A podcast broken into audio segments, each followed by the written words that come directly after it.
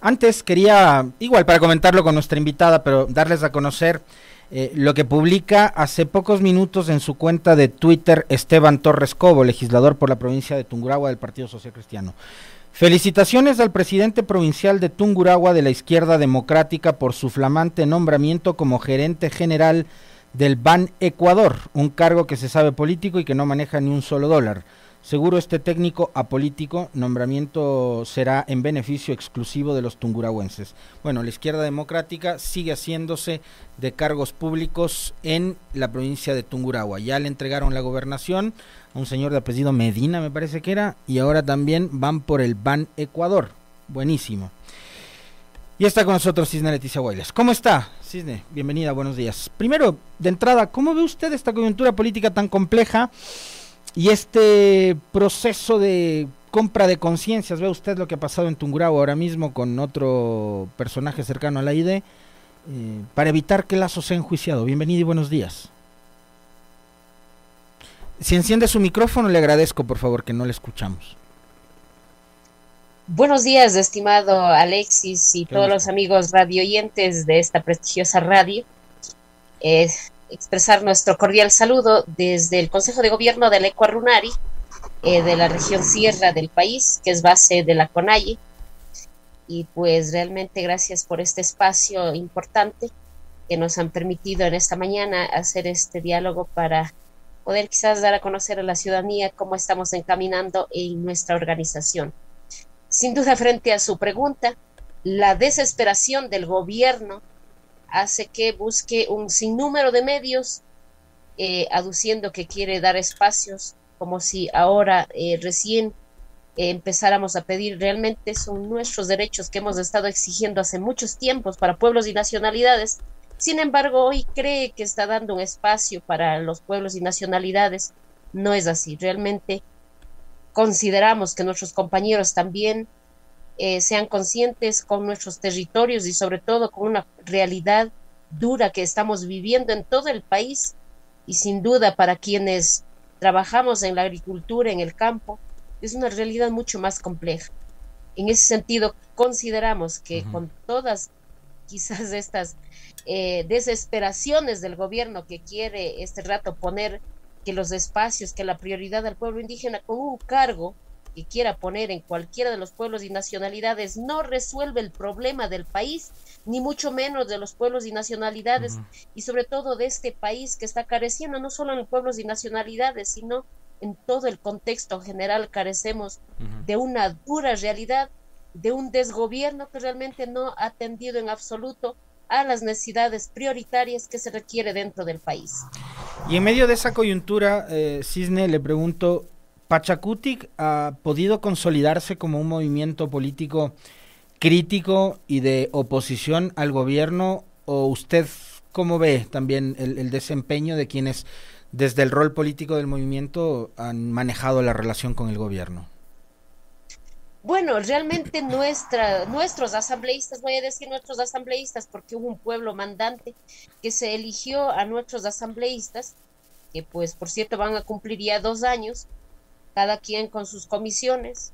Eh, estamos alertas, atentos cómo han respondido nuestros compañeros. Y en este contexto creemos que nuestros compañeros asambleístas realmente buscamos y pedimos que sean coherentes con el territorio en cada una de las provincias, pero sin duda son nuestros asambleístas nacionales quienes tienen que responder a una dura realidad desde donde van nuestros asambleístas, conocen las realidades, saben, inclusive nuestro asambleísta por la provincia de Loja, él fue migrante, conoce mucho más la realidad de cómo hay que vivir en el exterior y fuera del país sin la familia. Hay cosas tan difíciles que hemos tenido que vivir realmente y ahí pedimos la coherencia de nuestros asambleístas porque si bien es cierto, también hay algunos compañeros que han hecho caso omiso, no se deben a una organización, no se deben a un dirigente, se deben a un pueblo ecuatoriano. Nuestros asambleístas y todos los asambleístas del país realmente necesitamos que vuelvan y miren hacia atrás y no se queden concentrados en sus bolsillos y quizás con, esa calma que realmente si ellos están con calma, pero un pueblo que está realmente en completa desatención, en una crisis, que necesitamos poner mano dura de todos los asambleístas y que sean conscientes de esta realidad que estamos viviendo dentro del país. La conducción política de Pachacutic, a cargo de personajes como Marlon Santi y Cecilia Velázquez, ¿qué opinión le merece a usted? ¿O el movimiento debería experimentar una suerte de refrescamiento? Bueno, realmente eh, ha sido dos periodos de nuestros compañeros que ya estuvieron en la coordinación nacional. Eh, realmente han sido los tiempos también, ya en estos últimos tiempos, en, tanto en el Congreso del Ecuador se ha pronunciado en el Congreso que se deben hacer cambios. Ellos estuvieron con una prórroga de un año exactamente en la coordinación nacional y pues responsablemente se tenía que haber llamado mucho más antes ya al Congreso.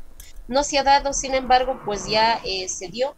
Dentro de nuestros procesos organizativos también hemos cumplido eh, quizás con todos los procesos para hacer estos cambios. Creemos que hay unos nuevos aires y pues eh, tenemos que también en este espacio ser vigilantes porque no deja de no dejamos de, ser parte de, este espacio organizativo político que vamos a continuar y realmente creemos que es importante también eh, trabajar de manera articulada con no solo con el pueblo indígena, sino el Pachacuti es mucho más amplio.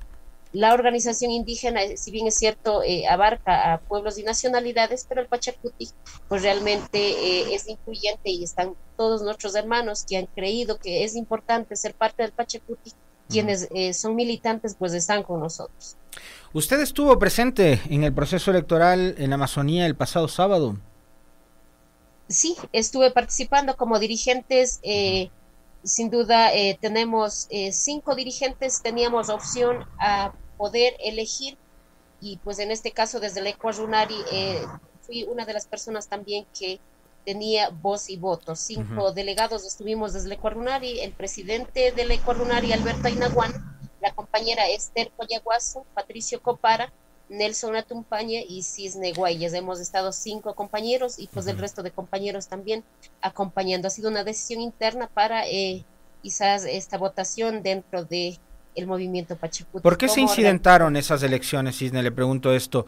¿Cuál fue el, origen de, los conflictos, del caos que vimos a través de redes sociales? Yo no estuve presente ahí, vi lo que comentaba mucho, mucha gente en, Twitter sobre todo. Eh, ¿Qué originó aquello? Y de ahí vamos a ir hablando con respecto de las últimas novedades, un pronunciamiento del tribunal que dice que se deben repetir en 10 días en Pastaza mismo las elecciones, otra carta del señor Tipán diciendo que no, que se ratifica la elección de Guillermo Churuchumbi. Bueno, realmente yo estuve presente desde el inicio, eh, donde todas las provincias han llegado de manera pacífica algunas organizaciones con algunos coordinadores, en este caso voy a poner Chimborazo, no dio apertura, eh, también Pichincha no dieron apertura para que eh, desde las organizaciones puedan participar con voz y voto, como habíamos acordado eh, en el Pachacuti, que el 25% tendría la organización y el 25% los adherentes colectivos. De esa forma se acordó, sin embargo, en otras provincias no se dio esa apertura. Los coordinadores no hicieron esa ampliación de participación y hubo algunas reacciones, en este caso de los compañeros que eh, realmente han estado en este proceso de Pachacuti. Y pues ahí sí eh, vamos a hacer que revean cada una de las provincias realmente estas dificultades. Pero sin embargo debo indicar que también aquí hay una conducción desde Marlon Santi y Cecilia Velázquez, son, eh, son coordinadores, coordinador y subcoordinadora salientes donde se requería de garantías y responsabilidades de llevar un Congreso con mucho más altura. Pero quienes empezaron con este mismo, diríamos, problema fueron algunos coordinadores, como había manifestado, pero también el, Marcos Santos fue el que quien abandonó la sala. Es decir, eh, él fue entrado por puertas anchas a lo mismo que fuimos a asistir a este Congreso. Finalmente, él terminó abandonando y no ha habido quizás diríamos, un conflicto o de, parte nuestra una reacción. Como dirigentes hemos tenido que observar la actitud, más bien diría, del compañero Marlon Santi. Que no le han dejado votar, decía Marlon Santi, que él no constaba en el padrón. Bueno, realmente yo ahí sí voy a decir que es una responsabilidad de ellos como coordinadores. Van dos periodos y tenían que tener realmente... Eh, Todo listo padrones, todo listo. Es, es, una responsabilidad de ellos. Ahora no nos pueden querer culpar a la dirigencia, a la organización, porque nosotros no estamos dentro de aquello donde no, no tenemos responsabilidades dentro de aquello. Entonces consideramos que ellos fueron quienes realmente inclusive aprobaron las nóminas de las listas de los participantes quienes tenían voz y voto. Cada provincia dio su nómina y ellos aprobaron en un cierto tiempo que tenían que aprobar. No ese día fuimos a decir yo tengo que votar y, a mí, faltando 15 días se aprobó las listas de quienes tenían voz y voto, tanto las organizaciones como las provincias a través de una coordinación con los coordinadores eh, provinciales. Sin duda, en el territorio se hizo, también en cada uno de los territorios, los coordinadores provinciales hicieron, por ejemplo, le voy a poner un caso en Loja, se hizo una asamblea provincial y ahí tomaron una decisión colectiva a quién apoyar y cómo quiénes serían los participantes. Es decir, hubo una participación ampliada, en este caso en la provincia de Loja, y ahí pues eh, debo recalcar que también se, hizo de la misma forma en otras provincias. Inclusive algunos asambleístas y algunas autoridades eh, fenecientes no pudieron eh, ser parte de la votación porque ellos tienen un voto directo de acuerdo al, al reglamento interno, pero finalmente no había una responsabilidad, no había una lista de las autoridades de todo el territorio nacional asistieron, pero no fueron parte de, esta elección prácticamente. Entonces, pues eh, fue toda una responsabilidad, yo diría, desde quienes estuvieron encabezando y sobre todo quienes llevaron este Congreso.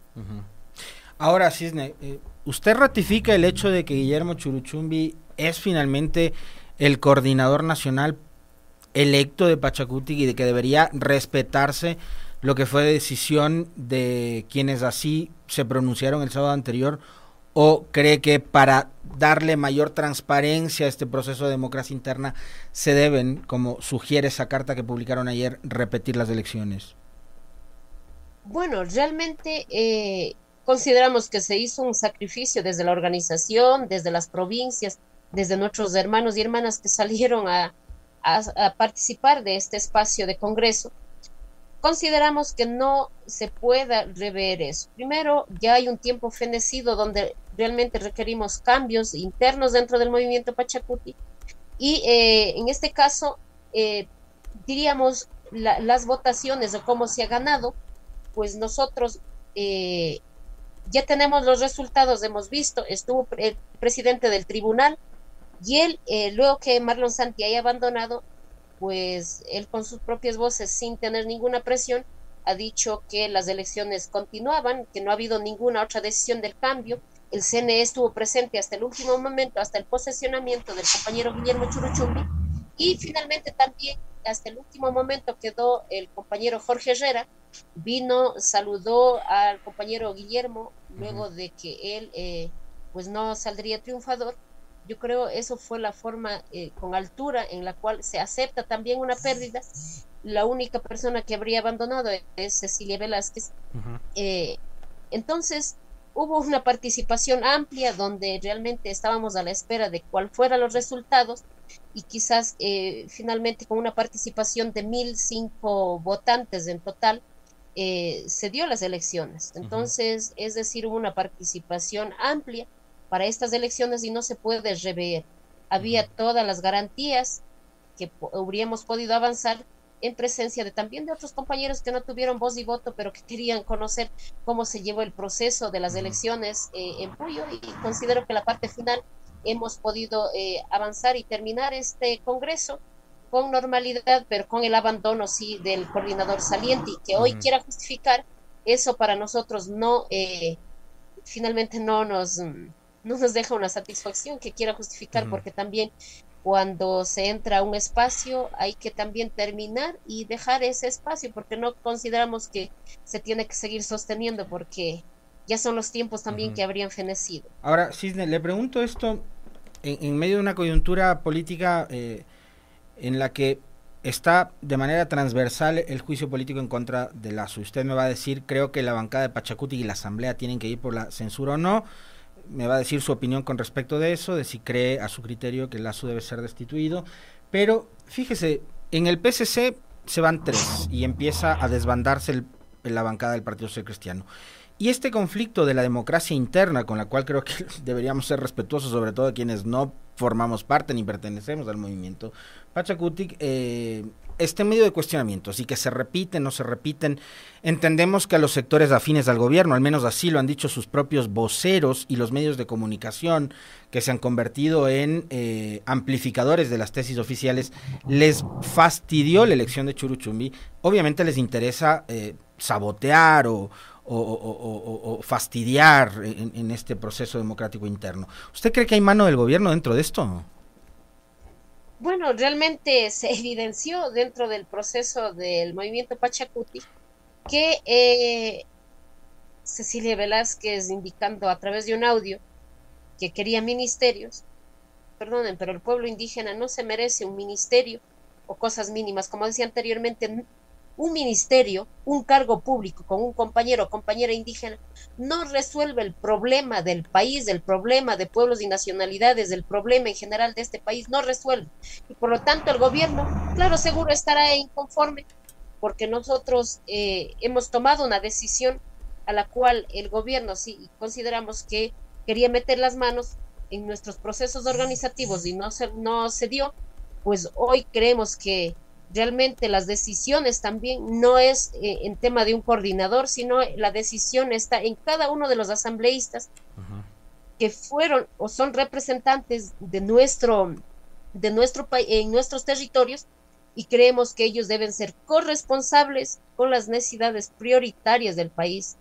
En este rato, si ahora al gobierno se le, le molesta que Guillermo Churuchumbi esté en la coordinación nacional, nosotros les diremos que nosotros en los pueblos y nacionalidades tomaremos nuestras decisiones y finalmente decir también que en toda esta irresponsabilidad del gobierno, en tema de injusticias, en tema de violencias, el pueblo indígena ha aportado mucho dando o resolviendo los problemas a través de justicia indígena. Entonces, es decir, solo estoy poniendo uno de los ejemplos que en los pueblos y nacionalidades hemos respondido algunos eh, problemas que el Estado debería resolver, finalmente los pueblos y nacionalidades hemos aportado al Estado como tal. Si ahora le molesta, pues que le siga molestando porque nosotros seguiremos caminando con nuestros propios medios, con nuestras propias fuerzas, como siempre lo hemos hecho, porque los gobiernos de turno siempre nos han desatendido a los pueblos y nacionalidades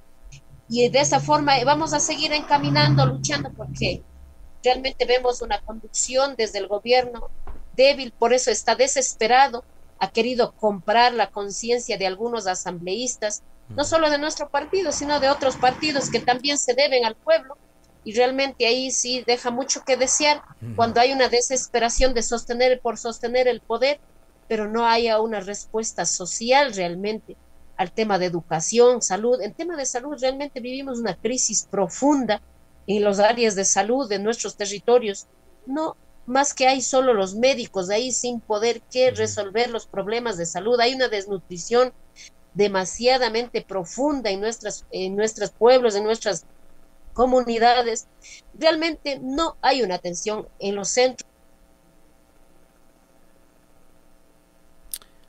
Creo que se bloqueó su micrófono nuevamente, Cisne.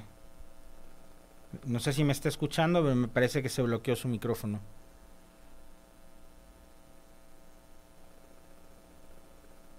O le entró alguna llamada. De eh, el territorio.